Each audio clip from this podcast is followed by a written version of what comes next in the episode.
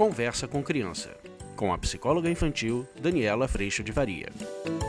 E hoje, gente, eu vou trazer uma reflexão sobre como lidar com as emoções. Vamos falar sobre isso?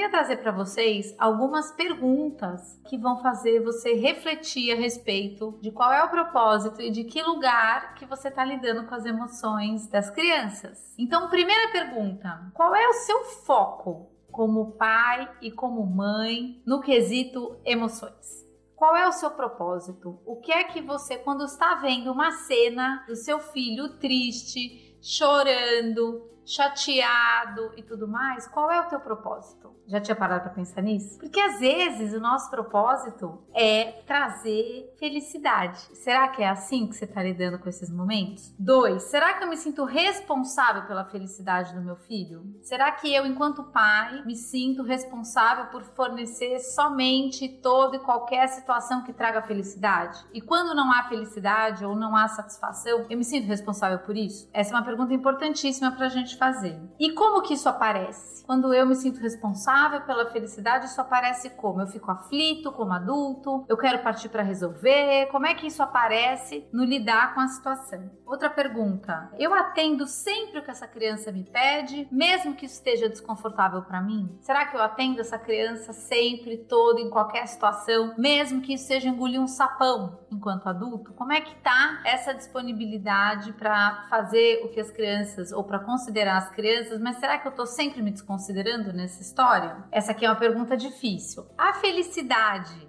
desta criança vem dela estar atendida em todos os desejos e tudo o que ela precisa, ou da liberdade conquistada através da responsabilidade e de uma relação de consideração?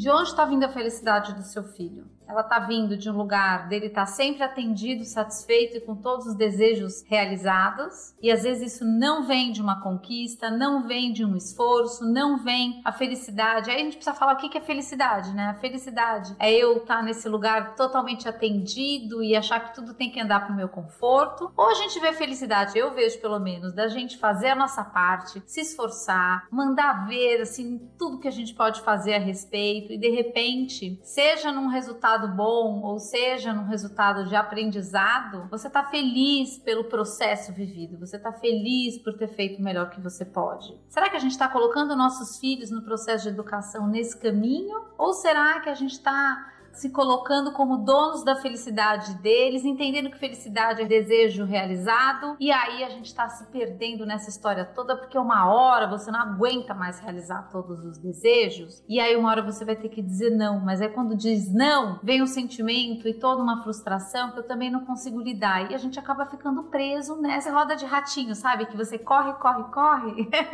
e não para nunca. Mas sabe por que isso, gente? Me fala uma coisa: se realizou o desejo, logo o outro surge. Se realizou uma vontade, logo outra aparece. Mas será que a gente está construindo uma relação de consideração e de plena felicidade no sentido desse estado maior? Que eu entendo que tudo isso faz parte da vida e eu sou feliz porque tem um saldo positivo com tudo que eu aprendo, com tudo que eu consigo, tudo que eu não consigo. Essa é a reflexão de hoje.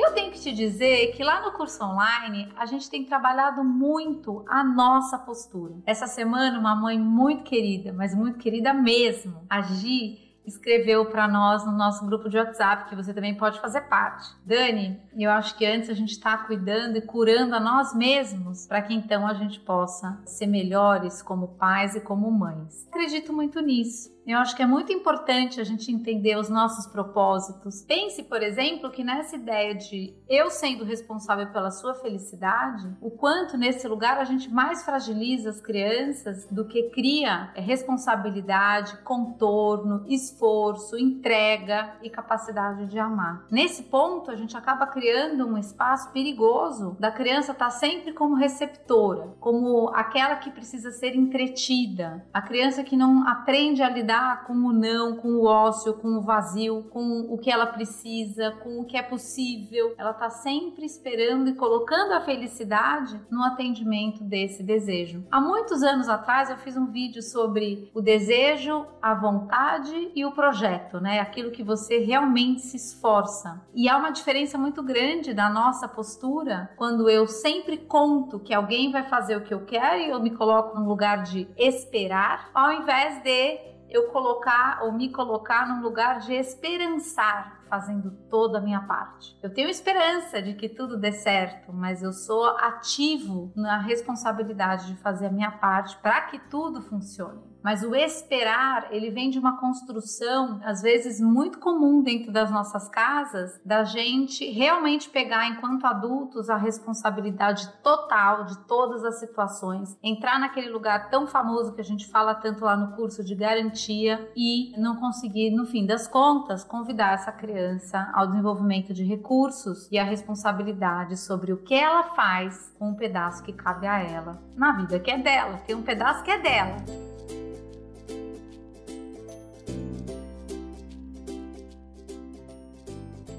Então, gente, esse é primeiro é para te convidar a se observar, a perceber de que lugar que realmente você está vivendo o processo de educação. Lá no curso online, a gente tem essa caminhada de um ano e a gente tem feito um trabalho maravilhoso com muito acolhimento, porque às vezes perceber que eu estou realmente dono de todo o processo, com toda a intenção muitas vezes de garantir felicidade, quando eu descubro que esse é um baita de um tiro no pé, essa é uma baita de uma armadilha que pode sim trazer infelicidade, a gente começa a cuidar assim plenamente do que sai de dentro da gente. Então, se você quer um espaço para fazer essa transformação, venha para o curso online. Ele é um espaço de muito acolhimento e aprendizado. E sim, a gente vai mudar primeiro a nossa postura, para que a gente possa construir nesse ambiente familiar um espaço de consideração, respeito, autonomia, responsabilidade e crescimento de todos nós, porque afinal de contas estamos todos crescendo. Nesse lugar, quando a felicidade está colocada no ser entretido e ter os desejos realizados, a felicidade acaba se tornando impossível, porque sempre está faltando alguma coisa ou no mundo do desejo tão volátil, eu sempre acabei de realizar esse desejo, mas eu tenho logo outro. Isso não deixa de ser o contato com esse vazio que eu tenho trazido tanto para vocês, que é a nossa condição humana, na nossa premissa de imperfeição e uma tentativa de tapar esse vazio. Mas será que a gente vai tapar esse vazio com coisas aqui do mundo? Ou será que esse vazio a gente só será capaz de tampar quando a gente reconhece a nossa imperfeição, a nossa necessidade de Deus, o quanto amar é o nosso grande propósito, ao invés de sempre procurar procurar ser amado, reconhecido, para tapar os nossos buracos. A hora que a gente começa a cuidar desse processo enquanto adultos, a gente abre uma porta muito importante, muito especial, para cuidar disso tudo no processo de educação. Uma das coisas que talvez seja importante e que a gente também trabalha lá no curso bastante é o quanto as emoções fazem parte e comunicam o que vai no nosso coração. Comunicam as nossas intenções, comunicam a nossa prepotência, comunicam as nossas necessidades, comunicam muitas vezes a presença do nosso orgulho no coração. E a hora que a gente começa a aprender isso dentro de nós, a gente começa a ajudar nossos filhos também nessa percepção. O papel dos pais é ajudar as crianças a perceberem, ouvirem e agir a partir da compreensão, que inclusive nos impõe limites. A gente começa a perceber o que tem no nosso coração e a gente começa a entender o que é que eu vou fazer com isso como um ato de grande responsabilidade. Se a gente for parar para pensar, muitas vezes limites são colocados e obviamente a gente não gosta deles, assim como as crianças também não. Mas eles nos contam da nossa condição humana, pequenos, vulneráveis, não somos donos de nada, temos a graça de viver o dia de hoje e aprender a entender esse processo dessa forma, é, que nos traz humildade e pequenez no coração, mas uma grande responsabilidade perante a vida, faz com que todo esse processo do nosso dia a dia familiar se transforme por completo. Mas isso começa nessa percepção de todos nós, pequenos aprendizes e vivendo um dia de cada vez, fazendo sempre o melhor que a gente pode.